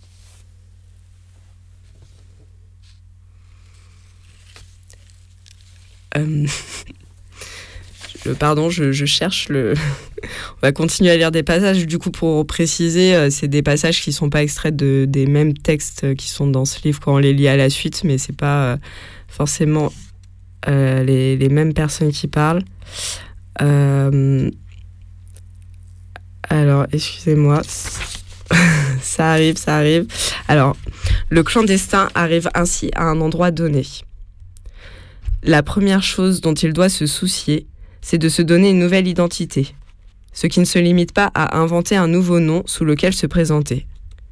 Pour avoir une vie sociale sans éveiller les soupçons de tous ceux qu'on rencontre en chemin, il faut se construire une existence entière, concrète, plausible et légale. Il faut ainsi pouvoir raconter un passé, avoir une raison valable et détaillable qui explique sa présence à cet endroit, respecter les horaires et les rythmes qu'on est censé avoir, et soigner une apparence qui puisse confirmer et rendre le tout crédible. Il s'agit d'un véritable travail qui requiert de la mémoire, du temps et de l'énergie, et je précise tout de suite qu'il n'est pas simple de rentrer dans ce rôle. Il n'est pas facile de s'habituer à répondre quand on vous appelle par un nouveau prénom, de parler de soi, de sa propre vie et de ses centres d'intérêt encore moins lorsqu'on avait, comme moi, l'habitude de ne le faire qu'avec des compagnons pour lesquels, peut-être à tort, toute une série de choses sont considérées comme acquises. quand on a pour passion de subvertir l'existant en luttant ouvertement contre l'autorité et l'injustice, il est triste de se faire passer pour une collectionneuse de rêves. Une fois les doutes et les soupçons quant aux intentions de ton interlocuteur, une fois dépassé les doutes et les soupçons quant aux intentions de ton interlocuteur, tu te retrouves alors à raconter ton histoire, en mélangeant le vrai et le faux, en remaniant les souvenirs réels avec ceux que tu as imaginés, en gardant bien à l'esprit que tu dois te rappeler de tout, et que cela doit rester cohérent avec ta nouvelle personnalité. Ta situation t'oblige à sous-peser sans arrêt chaque mot et chaque commentaire, à camoufler des réactions spontanées qui sortent face à certains événements ou certaines informations. Bref, tu dois constamment maintenir une extrême lucidité et garder l'équilibre entre deux personnages, celui que tu es et celui que tu représentes. Parfois, à vrai dire souvent, il m'est arrivé de me faire embarquer dans des discussions qui m'ont laissé épuisé suite à l'effort de concentration que j'ai dû faire. Dans chaque conversation où tu t'engages, tu laisses en effet transparaître une partie de toi, comme ta façon de te relationner avec les autres. Jouer son rôle sans se faire démasquer et gérer la relation devient fatigant et plus difficile, surtout lorsque tu croises des personnes intéressantes avec lesquelles la relation, le temps passant, devient profonde. Il est clair qu'on éprouve souvent un malaise poignant, étant conscient qu'on est en train de tricher avec son interlocuteur et qu'il ne pourra jamais nous connaître tel qu'on est réellement. De plus, précisons qu'il y a toujours une certaine appréhension vis-à-vis de ton entourage. Tu sais que même une simple invitation à dîner d'un ami peut sérieusement le mettre en danger. Alors maintenant, je vais lire un autre extrait d'un autre texte qui traite un peu plus de la solidarité. C'est selon moi un objectif prioritaire concernant une expérience réputée révolutionnaire que d'offrir des espaces de discussion et des possibilités concrètes de survie à ceux qui sont contraints de se cacher. Je pense qu'on pourrait rendre la vie plus facile aux fugitifs s'il existait des points de référence, indispensables pour maintenir des contacts et pour les exigences minimales, l'information, la situation judiciaire, une caisse de solidarité. Il n'est pas dans mes intentions de proposer une structure formelle avec des responsabilités fixes et à long terme, je pense seulement à une coordination d'individus et de groupes qui souhaitent manifester leur solidarité, ou le font déjà, avec ceux qui sont frappés par la répression. Je pense que l'existence d'une coordination de ce type peut servir à ouvrir des brèches dans les murs que la société est en train de construire autour d'eux. Une coordination qui tienne compte de l'existence des familles et des amis des recherchés, eux aussi frappés par la répression. Propose des débats qui peuvent les aider à mieux comprendre les mécanismes répressifs en leur fournissant en même temps l'occasion de se confronter avec ceux qui vivent des conditions similaires et peut-être même de trouver leur propre forme pour organiser la solidarité. La clandestinisation des individus peut dépendre, en plus de la persécution policière, de la manière dont les personnes concernées l'affrontent. Si on se cache trop, si on coupe tous les contacts, si on disparaît non seulement physiquement, mais aussi des projectualités du milieu dans lequel on vivait, on contribue de manière déterminante à l'isolement. Au fond, on fait un peu le jeu de ceux qui voudraient nous éliminer. C'est pour cela qu'il est important que celui qui part en cavale continue d'exister en ayant une vie digne, les possibilités d'intervenir dans des discussions communes, de continuer d'agir, comme il l'a toujours fait. Et on va écouter euh, un morceau de musique euh, avant de continuer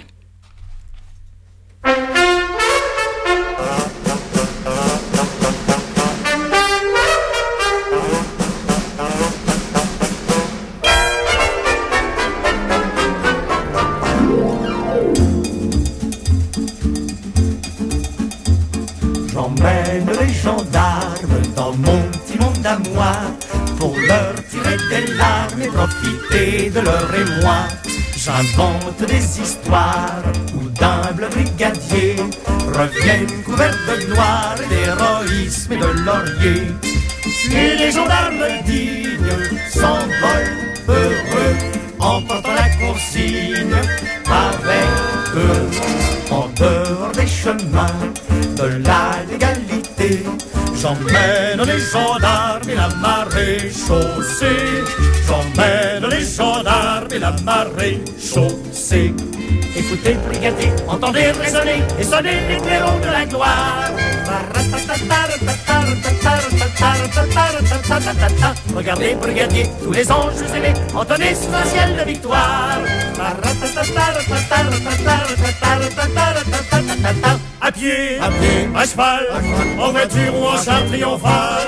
J'emmène les gendarmes dans mon à moi pour leur tirer des larmes et profiter de leur émoi.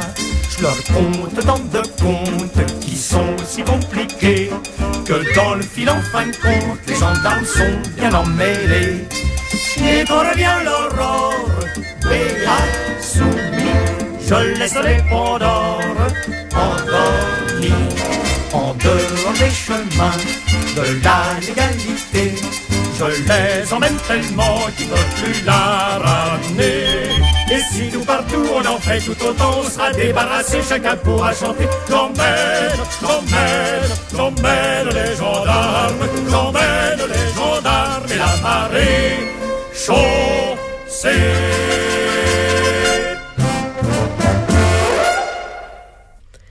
Vous êtes toujours dans Carapatage sur Radio Libertaire 89.4 FM. On vient d'écouter J'emmène les gendarmes des frères Jacques. Euh, notre adresse postale, pour rappel, c'est à Carapatage, 4 Villa Stendhal, S-T-E-N-D-H-A-L, 75020 Paris. Et euh, on était en train de lire des, des extraits d'un livre qui s'appelle Incognito, expérience qui défie l'identification. Et on va vous lire un dernier extrait avant de passer à la chronique finale et de conclure cette émission. Ouais, alors ça va être une lecture un, un petit peu plus longue. On avait envie de partager un, autre récit qui est, qui est présent dans ce bouquin. Le jour où j'ai subi ma première perquisition, un flic m'a demandé si je m'y attendais. J'ai répondu qu'en tant qu'anarchiste connu par eux, effectivement, la chose ne me, ne me surprenait pas du tout. Par la suite, je ne fus donc pas non plus surprise de constater qu'il était temps de changer d'air. Les choix de vie engendrent le fait d'assumer ses responsabilités et se confronter à l'ennemi, l'ennemi, implique sûrement aussi l'envie de lui échapper, de fuir son emprise répressive, en en payant le prix fort aussi, celui de s'éloigner des lieux et des gens qu'on aime. C'était en somme une éventualité que j'avais envisagée, un moment possible de mon parcours personnel. Je n'étais donc pas je n'ai donc pas été étonné lorsque ce moment s'est concrétisé, qu'il est devenu urgent et réel. Mais c'est clair que j'étais perdu, et pas qu'un peu. D'un côté parce que le réel est toujours différent de l'imaginaire, et de l'autre parce que j'ai dû affronter ce moment dans une situation que je n'avais jamais prévue. Je devais m'y engager, non pas toute seule ou avec un compagnon, mais avec mon enfant. Il était né depuis quelques mois à peine, et j'étais encore en plein sous le choc de la maternité au moment où j'ai compris qu'il valait mieux ne plus me faire empoisonner la vie par les mercenaires de la loi. À l'époque, aucun mandat d'arrêt, aucun mandat d'arrêt ne pesait contre moi, mais leur présence, y compris à mon encontre, devenait toujours plus lourde suite à l'arrestation d'un compagnon proche auquel je tenais beaucoup, et sous prétexte d'avoir identifié un présumé groupe romain. J'avais pas l'intention de subir des pressions quotidiennes, et j'ai choisi de prendre le maquis. Le lendemain de mon départ, j'ai appris qu'une per perquisition s'était déroulée chez moi. Lors de celle-ci, mon copain a subi de très fortes pressions qui se sont étendues par la suite à nos familles et à nos amis proches. J'ai compris alors que j'avais fait le bon choix. Le début fut très difficile, car tout en ayant déjà plusieurs fois imaginé cette éventualité, je n'étais prête ni psychologiquement ni matériellement. J'avais par exemple pas d'endroit où aller et ce ne fut pas facile d'en trouver un. Les compagnons étaient tous connus des flics, et la période n'était pas des plus tranquilles ni des plus favorables. Je pense qu'il y avait pas mal de craintes insidieuses. La solidarité matérielle et réelle était difficile à mettre en œuvre, et donc à trouver. J'en fus tristement frappé, et encore aujourd'hui, je pense vraiment que ça a été un point de réflexion entre compagnons, que ce serait un point de réflexion entre compagnons à avoir à l'avenir. Par réflexion, j'entends le fait de chercher à réaliser ce minimum de projectualité commune, qui puisse permettre à un compagnon qui a besoin de s'éloigner pendant un moment de ne pas se sentir seul avec ses problèmes, ni exclu de tout ce qu'il faisait avec d'autres. Bon, pour en revenir à moi, à cette période, il, était, nécessaire que je puisse emporter, partout où nous allions, ces petites choses qui me faisaient sentir un petit peu de chez moi. Ce livre particulier, ces cassettes de musique, cet objet, oui, je suis peut-être un peu fétichiste, cet objet, oui, qui maintenait le lien avec ma vie d'avant. Mis à part ça, on réussissait à passer inaperçu un peu partout. Je me présentais aux yeux des gens comme la mère qui amène son gosse dans des lieux sains et reposants. C'était l'été et certains endroits auraient fait du bien à la santé de n'importe qui. C'était la partie que je gérais bien. Même si je devais garder la plus grande vigilance sur ce que je racontais sur nous, sans me contredire, en restant cohérente avec le rôle et en, faisant vraiment gaffe, même aux détails les plus infimes et insignifiants. Il faut jamais oublier que les gens sont en général curieux, sans parler des proprios, et plutôt intrigués par le nouvel habitant de leur communauté, et qu'on ne peut pas toujours rester évasif face aux questions posées, souvent en surnombre, et parce que le temps, parce qu'avec le temps, cela peut paraître bizarre. Il faut aussi faire attention au fait que des questions du style euh, Où habites-tu? À quelle université es-tu? Tu travailles où? Ou encore des invitations à dîner pas toujours souhaitées peuvent être agaçantes dans une situation normale, et l'on peut alors sans trop de problèmes se permettre des réponses antipathiques ou peu réceptives, mais en cavale, c'est pas le cas, il faut tout inventer. Laisser les autres s'approcher trop de soi peut être aussi dangereux que le fait d'être trop distant. En somme, il s'agit d'un jeu délicat où, répétons-le, une chose incontournable a été de maintenir la même version pour tous, sans pour autant trop m'éloigner sur le fond de ce que j'étais et ce que je suis. Je veux dire qu'à la longue, parce que je suis parti six années au total, à la longue, il, est impossible de ne pas être autre chose que soi-même sur toute la ligne. Par exemple, passe encore le fait d'être une mère qui soigne la santé de son petit, mais je n'aurais jamais pu donner l'image que cela constituait l'unique et ultime aspiration de ma vie. Une mère et rien d'autre. Non, mes idées, mes réflexions, mon ressenti ne pouvaient pas être entièrement réprimés, et il remontait souvent à la surface, même si c'était de façon plus légère ou moins expressive. C'est un des autres aspects qui me pesait le plus au début. Difficile à gérer parce que je, ne m'étais pas encore faite à ma nouvelle condition de mère, qui porte déjà en elle mille et une contradictions pas faciles à résoudre. Les craintes, les angoisses et les peurs me tenaillaient parfois, et je me demandais si je tiendrais longtemps.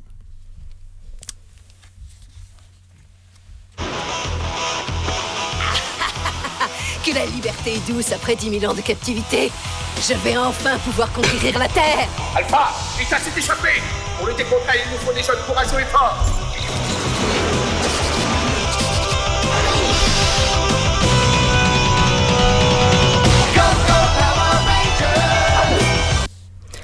Pour celles qu'on pas reconnues, c'était le générique des Power Rangers, une série américaine pour enfants créée en 93, qui mettait en scène cinq super-héros à la poursuite d'une sorcière intersidérale échappée de la poubelle spatiale dans laquelle elle avait été enfermée 10 000 ans plus tôt.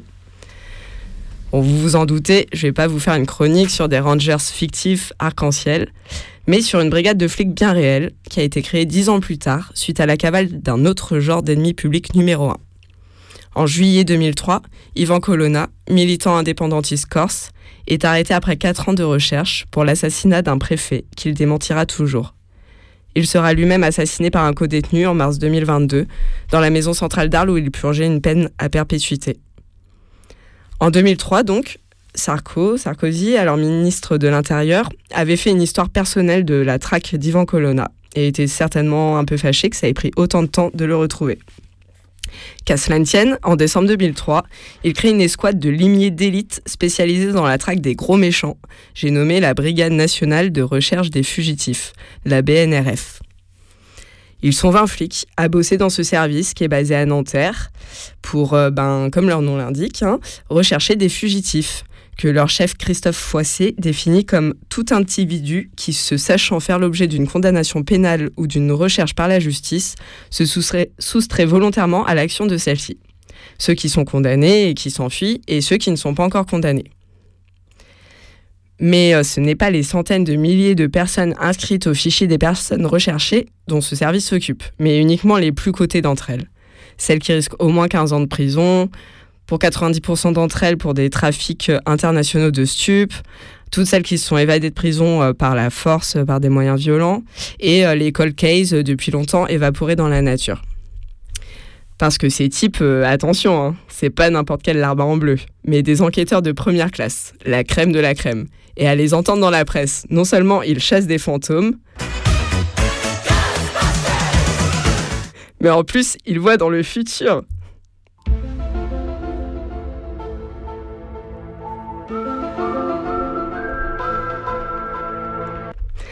Pourtant, eux, aux dernières nouvelles, ils n'ont pas de super pouvoir. Mais ils compensent par un panel démesuré de moyens offert par l'article 74-2 du Code de procédure pénale qui date de 2004. Ils passent donc au crible l'entourage des personnes recherchées, ils tracent les données bancaires et téléphoniques, les fichiers administratifs, ils font des filatures sur le terrain, ils vont même jusqu'à poser des caméras à des endroits stratégiques qui peuvent avoir des déclenchements automatiques en cas de mouvement, et même jusque dans des forêts. Et ils utilisent aussi parfois des indices. Et surtout, leur grande spécialité, c'est les écoutes. Euh, du coup, que ce soit en sonorisant euh, des domiciles ou euh, des téléphones. Et ils se servent d'IMSI Catcher. Donc, les IMSI Catcher, c'est utilisé par exemple en prison. C'est des boîtiers qui interceptent les numéros de téléphone et même le contenu des communications dans un périmètre donné autour du boîtier. Donc globalement, ils passent leur temps euh, dans un bureau, le cul sur une chaise, à décortiquer la vie des autres, ce qui est beaucoup moins sexy que faire du kung-fu ou piloter des exosquelettes géants, mais ce euh, qui leur procure néanmoins une certaine efficacité dans leur domaine. Alors il y en a d'autres, hein, des services de police euh, qui recherchent des personnes en utilisant exactement les mêmes genres de méthodes, et juste eux, ce qui les leur spécificité, c'est juste qu'ils travaillent sur beaucoup moins de dossiers et qu'ils ont beaucoup de temps pour euh, creuser euh, jusqu'au bout euh, leurs pistes. Et ils sont aussi membres du réseau ENFAST, European Network of Fugitive Active Search Teams. Donc c'est une... c'est comme son nom le dit en anglais, c'est un réseau européen qui est constitué de flics à travers tout le continent qui sont chargés de retrouver les criminels qui ont échappé à la justice. Et par contre, pour ce qui est des interpellations sur le terrain, ils préfèrent envoyer euh, des flics un petit peu plus sportifs, euh, comme ceux de la Brigade de recherche et d'intervention, la BRI. Et oui, c'est plus prudent. Et c'est tout pour cette chronique sur la BNRF et c'est aussi tout euh, pour cette émission qui touche à sa fin.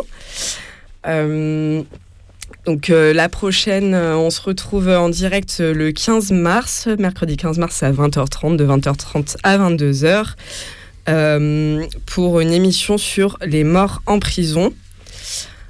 Euh, et vous pourrez réécouter cette émission ainsi que toutes les précédentes et trouver les ressources dont on a parlé euh, voilà, tout au long de, de cette heure et demie sur le blog carapatage.noblogs.org. Et euh, pour euh, finir, euh, on va écouter un grand, encore une fois pour cette émission, un grand chef-d'œuvre de la musique française. c'est pas notre meilleure programmation musicale, hein, excusez-nous.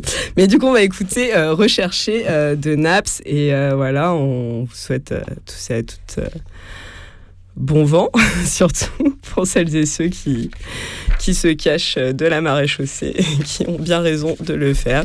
Force et courage à tous et à toutes et à dans deux semaines. Salut. Salut, à la prochaine. de mélange dans la tête, j'ai Casse pas la tête, frère. Regarde là, c'est là. Monixon de Flux. Paro. NAPS.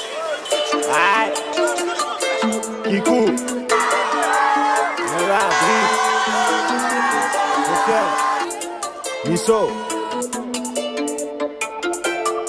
Tout le monde voulait me signer, mais je suis resté en ND. L'industrie, je vais la saigner tout en restant dans le secteur. J'ai eu mal au cœur quand tu m'as dit, je reste pas longtemps.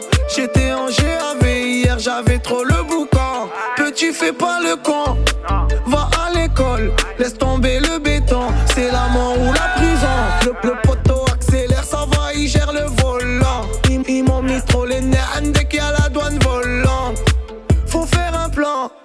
là je vais un plan. Normal sous clan, Campbell, j'ai que des blancs. J'étais recherché, ouais, j'étais même pas au courant. T'es au quartier, tu veux t'en sortir, bon courage. Et à l'instant, tout le temps, il coupe le courant. Avec le coup, y'a les civils dans le Touran. J'étais recherché, ouais, j'étais même pas au courant. T'es au quartier, tu veux t'en sortir,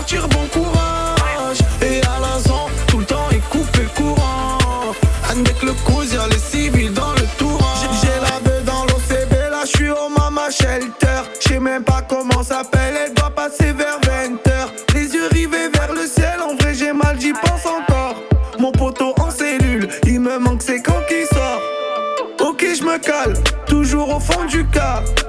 Comment virage. À Marseille, ça crie aux armes. J'ai pas le permis, vas-y, la mise prend les commandes. Ne fais pas la pilote, n'oublie pas c'est qui qui commande.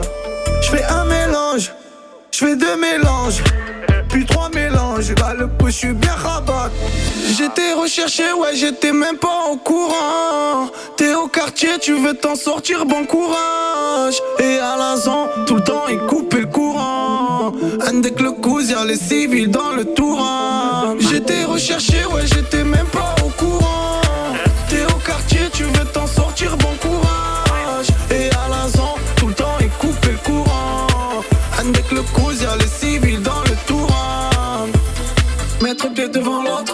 sait que les anginotes.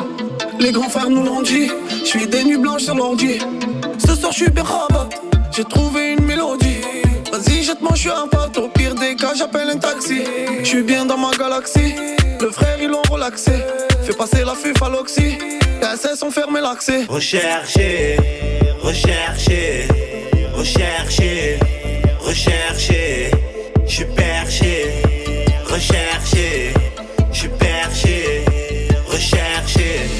J'étais recherché, ouais, j'étais même pas au courant.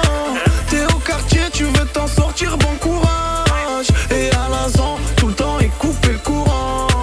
Que le coup, y'a les civils dans le touran. Que le coup, y'a les civils dans le touran. Que le coup, y'a les civils dans le touran. Que le coup, y'a les civils dans le touran.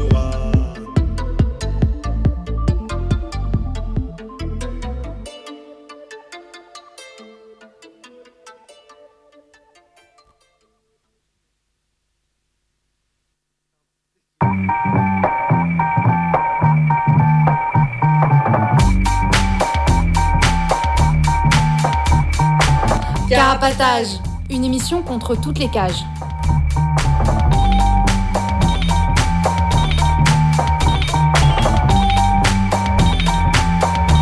Carapatage, c'est une émission contre les prisons, la répression et le contrôle. À travers l'actualité de l'enfermement, mais aussi son histoire. En racontant les luttes à l'intérieur et à l'extérieur. En échangeant ce qu'on a vu, lu et entendu.